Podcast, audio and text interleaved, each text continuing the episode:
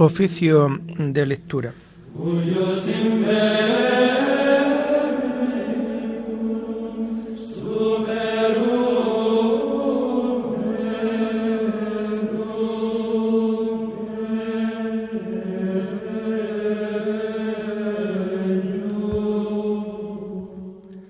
Comenzamos el oficio de lectura de este viernes 4 de marzo de 2022, en donde la Iglesia hace la conmemoración de San Casimiro. Hijo del rey de Polonia, nació el año 1458. Cultivó de manera eminente las virtudes cristianas, sobre todo la castidad y la caridad con los pobres gran defensor de la fe, tuvo particular devoción a la Eucaristía y a la Virgen María. Murió tuberculoso el año 1484 en Grodno, la antigua Polonia, y está enterrado en Vilna, Lituania.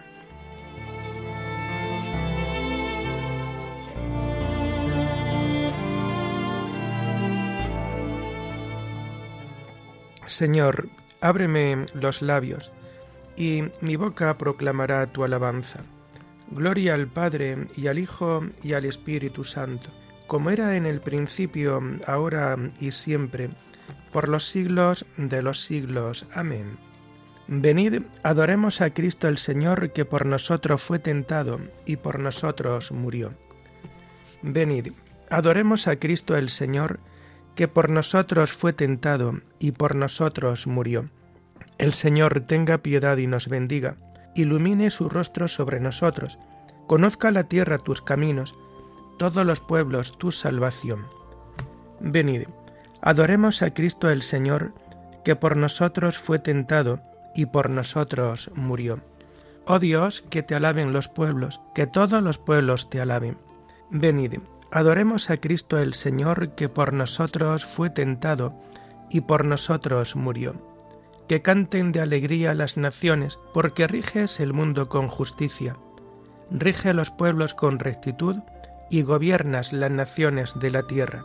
Venid, adoremos a Cristo el Señor, que por nosotros fue tentado y por nosotros murió. Oh Dios, que te alaben los pueblos, que todos los pueblos te alaben. Venid, Adoremos a Cristo el Señor, que por nosotros fue tentado y por nosotros murió. La tierra ha dado su fruto, nos bendice el Señor nuestro Dios, que Dios nos bendiga, que le teman hasta los confines del orbe. Venid, adoremos a Cristo el Señor, que por nosotros fue tentado y por nosotros murió. Gloria al Padre y al Hijo y al Espíritu Santo como era en el principio, ahora y siempre, por los siglos de los siglos. Amén. Venid, adoremos a Cristo el Señor, que por nosotros fue tentado y por nosotros murió.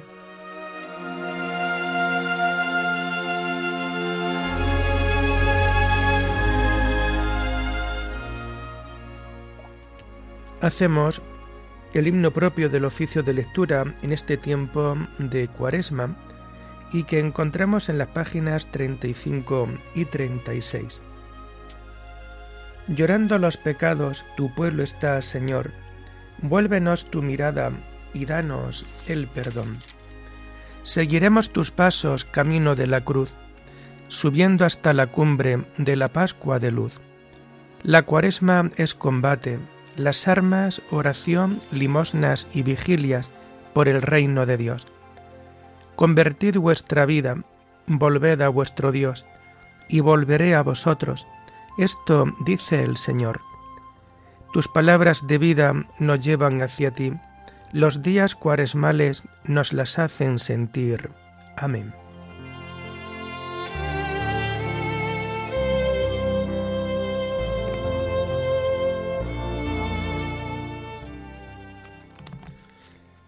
Tomamos los salmos del oficio de lectura del viernes de la cuarta semana del Salterio y que vamos a encontrar a partir de la página 1317.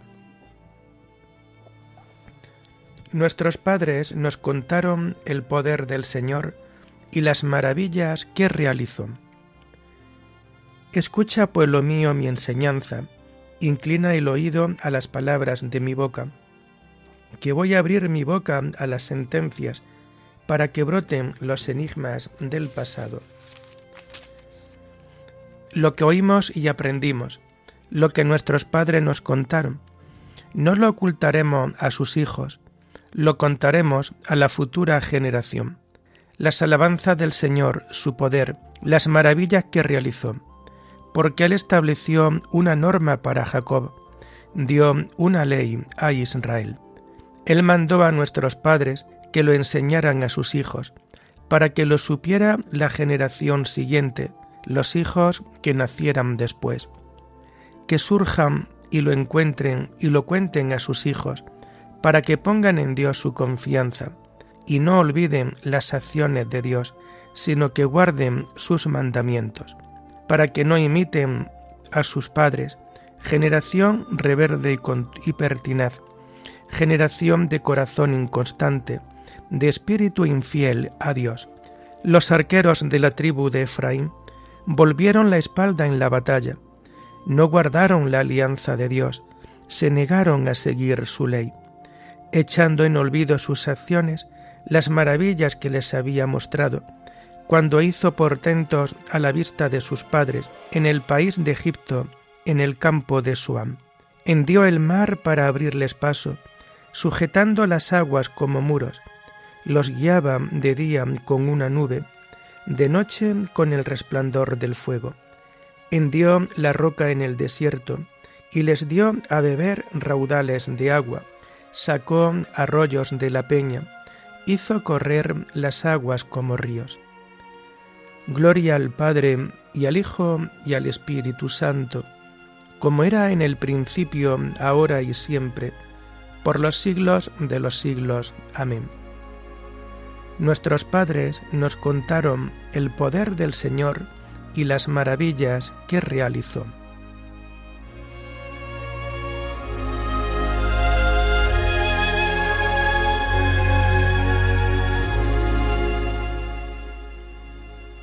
Los hijos comieron el maná y bebieron de la roca espiritual que los seguía. Pero ellos volvieron a pecar contra él y en el desierto se rebelaron contra el Altísimo. Tentaron a Dios en sus corazones, pidiendo una comida a su gusto. Hablaron contra Dios. ¿Podrá Dios preparar una mesa en el desierto? Él hirió la roca, brotó agua y desbordaron los torrentes. Pero ¿podrá también darnos pan, proveer de carne a su pueblo?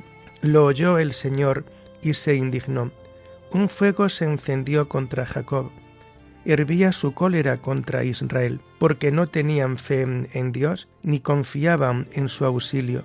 Pero dio orden a las altas nubes, abrió las compuertas del cielo, hizo llover sobre ellos maná, les dio un trigo celeste, y el hombre comió pan de ángeles, les mandó provisiones hasta la hartura hizo soplar desde el cielo el levante y dirigió con su fuerza el viento sur. Hizo llover carne como una polvareda y volátiles como arena del mar. Los hizo caer en mitad del campamento, alrededor de sus tiendas. Ellos comieron y se hartaron, así satisfizo su avidez, pero con la avidez recién saciada, con la comida aún en la boca, la ira de Dios hirvió contra ellos, mató a los más robustos, doblegó a la flor de Israel.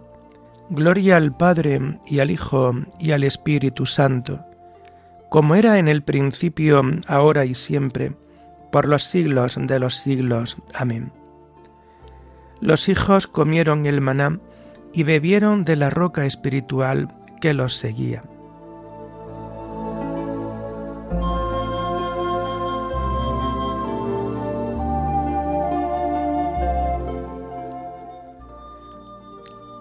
Se acordaron de que Dios era su roca y su redentor. Y con todo volvieron a pecar y no dieron fe a sus milagros. Entonces consumió sus días en un soplo, sus años en un momento, y cuando los hacía morir, lo buscaban, y madrugaban para volverse hacia Dios. Se acordaban de que Dios era su roca, el Dios altísimo su redentor. Lo adulaban con sus bocas, pero sus lenguas mentían. Su corazón no era sincero con él, ni eran fieles a su alianza. Él en cambio sentía lástima, perdonaba la culpa y no los destruía. Una y otra vez reprimió su cólera, y no despertaba todo su furor, acordándose de que eran de carne, un aliento fugaz que no torna.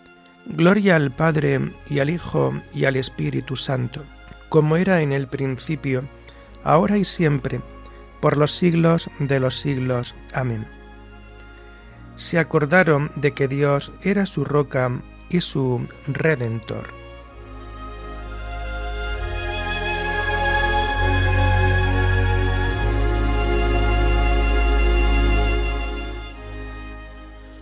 Las lecturas de este viernes después de ceniza las tomamos a partir de la página 57. Convertíos al Señor Dios vuestro, porque es compasivo y misericordioso. La primera lectura está tomada del libro del Éxodo, nacimiento y huida de Moisés. En aquellos días, un hombre de la tribu de Leví se casó con una mujer de la misma tribu. Ella concibió y dio a luz un niño. Viendo qué hermoso era, lo tuvo escondido tres meses. No pudiendo tenerlo, escondió por más tiempo.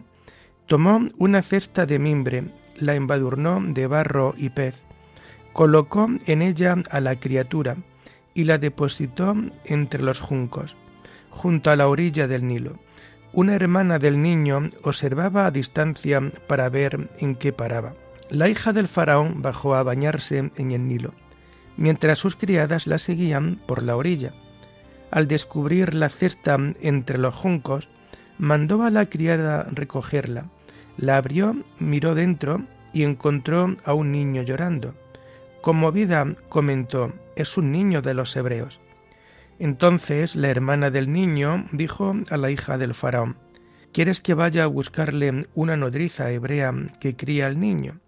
Respondió la hija del faraón, anda. La muchacha fue y llamó a la madre del niño. La hija del faraón le dijo, Llévate al niño y críamelo, y yo te pagaré. La mujer tomó al niño y lo crió. Cuando creció el muchacho se lo llevó a la hija del faraón, que lo adoptó como hijo y lo llamó Moisés, diciendo, Lo he sacado del agua. Pasaron los años. Moisés creció, fue a donde estaban sus hermanos y los encontró transportando cargas. Y vio cómo un egipcio mataba a un hebreo, uno de sus hermanos. Miró a un lado y a otro, y viendo que no había nadie, mató al egipcio y lo enterró en la arena. Al día siguiente salió y encontró a dos hebreos riñendo, y dijo al culpable, ¿Por qué golpeas a tu compañero? Él le contestó, ¿quién te ha nombrado jefe y juez nuestro? ¿Es que pretendes matarme como mataste al egipcio? Moisés se asustó pensando, la cosa se ha sabido. Cuando el faraón se enteró del hecho, buscó a Moisés para darle muerte, pero Moisés huyó del faraón y se refugió en el país de Madián. Allí se sentó junto a un pozo. El sacerdote de Madián tenía siete hijas, que salían a sacar agua y a llenar los abrevaderos para abrevar el rebaño de su padre. Llegaron unos pastores e intentaron echarlas. Entonces Moisés se levantó, defendió a las muchachas y abrevó su rebaño. Ellas volvieron a casa de Raguel, su padre, y él les preguntó, ¿Cómo hoy tan pronto de vuelta? Contestaron, un egipcio nos ha librado de los pastores, nos ha sacado agua y ha abrevado el rebaño.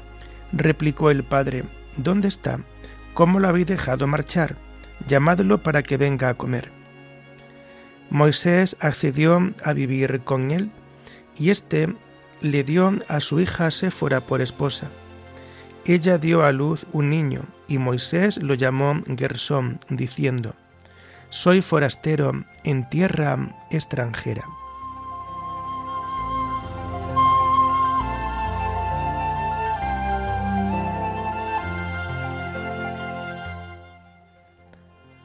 Por fe, Moisés, ya crecido, rehusó ser adoptado por la hija del faraón, prefiriendo ser maltratado con el pueblo de Dios al goce efímero del pecado, pues miraba a la recompensa.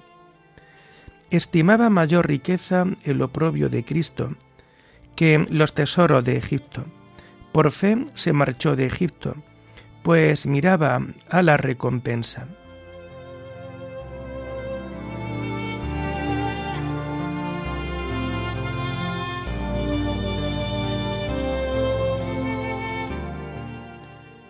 La segunda lectura está tomada de las homilías del pseudo Crisóstomo. La oración es luz del alma.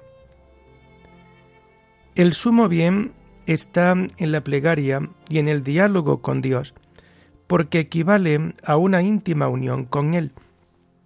Y así como los ojos del cuerpo se iluminan cuando contemplan la luz, así también el alma dirigida hacia Dios se ilumina con su inefable luz. Una plegaria, por supuesto, que no sea de rutina, sino hecha de corazón, que no esté limitada a un tiempo concreto o a unas horas determinadas, sino que se prolongue día y noche sin interrupción. Conviene, en efecto, que elevemos la mente a Dios, no sólo cuando nos dedicamos expresamente a la oración, sino también cuando atendemos a otras ocupaciones, como el cuidado de los pobres o las útiles tareas de la munificencia, en todas las cuales debemos mezclar el anhelo y el recuerdo de Dios, de modo que todas nuestras obras, como si estuvieran condimentadas con la sal del amor de Dios, se conviertan en un alimento dulcísimo para el Señor. Pero Solo podremos disfrutar perpetuamente de la abundancia de Dios que de Dios brota si le dedicamos mucho tiempo. La oración es luz del alma, verdadero conocimiento de Dios, mediadora entre Dios y los hombres. Hace que el alma se eleve hasta el cielo y abrace a Dios con inefable abrazos, apeteciendo la leche divina, como el niño que llorando llama a su madre. Por la oración el alma expone sus propios deseos y recibe dones mejores que toda la naturaleza visible. Pues la oración se presenta ante Dios como venerable intermediaria, alegra nuestro espíritu y tranquiliza sus afectos. Me estoy refiriendo a la oración de verdad, no a las simples palabras. La oración que es un deseo de Dios, una inefable piedad, no otorgada por los hombres, sino concedida por la gracia divina, de la que también dice el apóstol. Nosotros no sabemos pedir lo que nos conviene, pero el Espíritu mismo intercede por nosotros con gemidos inefables. El don semejante suplica cuando Dios lo otorga a alguien. Es una riqueza inagotable y un alimento celestial que satura el alma. Quien lo saborea se enciende en un deseo indeficiente del Señor, como en un fuego ardiente que inflama su alma. Cuando quiera reconstruir en ti aquella morada que Dios edificó en el primer hombre, adórnate con la modestia y la humildad, y hazte resplandeciente con la luz de la justicia Decora tu ser con buenas obras, como con oro acrisolado, y embellécelo con la fe y la grandeza del alma, a manera de muros y piedras, y por encima de todo, como quien pone la cúspide para coronar un edificio, coloca la oración, a fin de preparar a Dios una casa perfecta y poderle recibir en ella como si fuera una mansión regia y espléndida ya que por la gracia divina es como si poseyeras la misma imagen de Dios colocada en el templo del alma.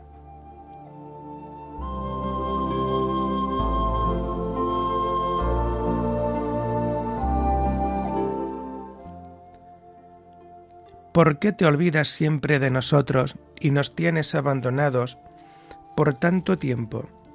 Señor, tráenos hacia ti para que volvamos. Señor, sálvanos, que nos hundimos. Señor, tráenos hacia ti para que volvamos.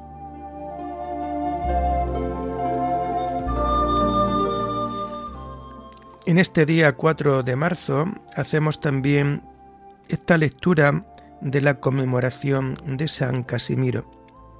Está tomada de la vida de San Casimiro, escrita por un autor casi contemporáneo. Invirtió su tesoro según el mandato del Altísimo. La sorprendente, sincera y no engañosa caridad de Casimiro por la que amaba ardientemente al Dios Todopoderoso en el Espíritu, impregnaba de tal forma su corazón que brotaba espontáneamente hacia su prójimo. No había cosa más agradable y más deseable para él que, que repartir sus bienes y entregarse a sí mismo a los pobres de Cristo, a los peregrinos, enfermos, cautivos y atribulados para las viudas y huérfanos y necesitados, era no solamente un defensor y un protector, sino que se portaba con ellos como si fuera su padre, su hijo o su hermano. Tendríamos que escribir una larga historia si hubiésemos de contar uno por uno sus actos de amor a Dios y sus obras de caridad con el prójimo. Es poco menos que imposible describir su gran amor por la justicia, su templanza, su prudencia, su fortaleza y constancia, precisamente en esa edad en la que los hombres suelen sentir mayor inclinación al mal. A cada paso exhortaba a su padre, el rey, a respetar la justicia en el gobierno de la nación y en el de los pueblos que le estaban sometidos, y si alguna vez el rey por debilidad o negligencia incurría en algún error, no dudaba en reprochárselo con modestia. Tomaba como suyas las causas de los pobres y miserables, por lo que la gente le llamaba defensor de los pobres, a pesar de su dignidad de príncipe y de su nobleza de sangre, no tenía dificultad en tratar con cualquiera persona, por humilde y despreciable que pareciera. Siempre fue su deseo ser contado más bien entre los pobres de espíritu, de quienes es el reino de los cielos, que entre los personajes famosos y poderosos de este mundo. No tuvo ambición del dominio terreno, ni quiso nunca recibir la corona que el Padre le ofrecía, por temor de que su alma se viera herida por el aguijón de las riquezas, que nuestro Señor Jesucristo llamó espinas, o sufriera el contagio de las cosas terrenas. Personas de gran autoridad, algunas de las cuales viven aún y que conocían hasta el fondo su comportamiento, aseguran que permaneció virgen hasta el fin de sus días.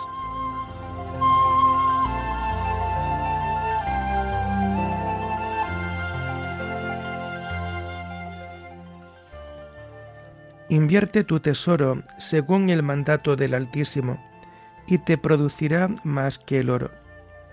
Practica la justicia, la piedad, la fe, el amor, la paciencia, la delicadeza, y te producirá más que el oro. Oremos. Dios Todopoderoso, sabemos que servirte es reinar por eso te pedimos nos concedas, por intercesión de San Casimiro, vivir sometidos a tu voluntad en santidad y en justicia. Por nuestro Señor Jesucristo, tu Hijo, que vive y reina contigo en la unidad del Espíritu Santo, y es Dios por los siglos de los siglos. Bendigamos al Señor, demos gracias a Dios.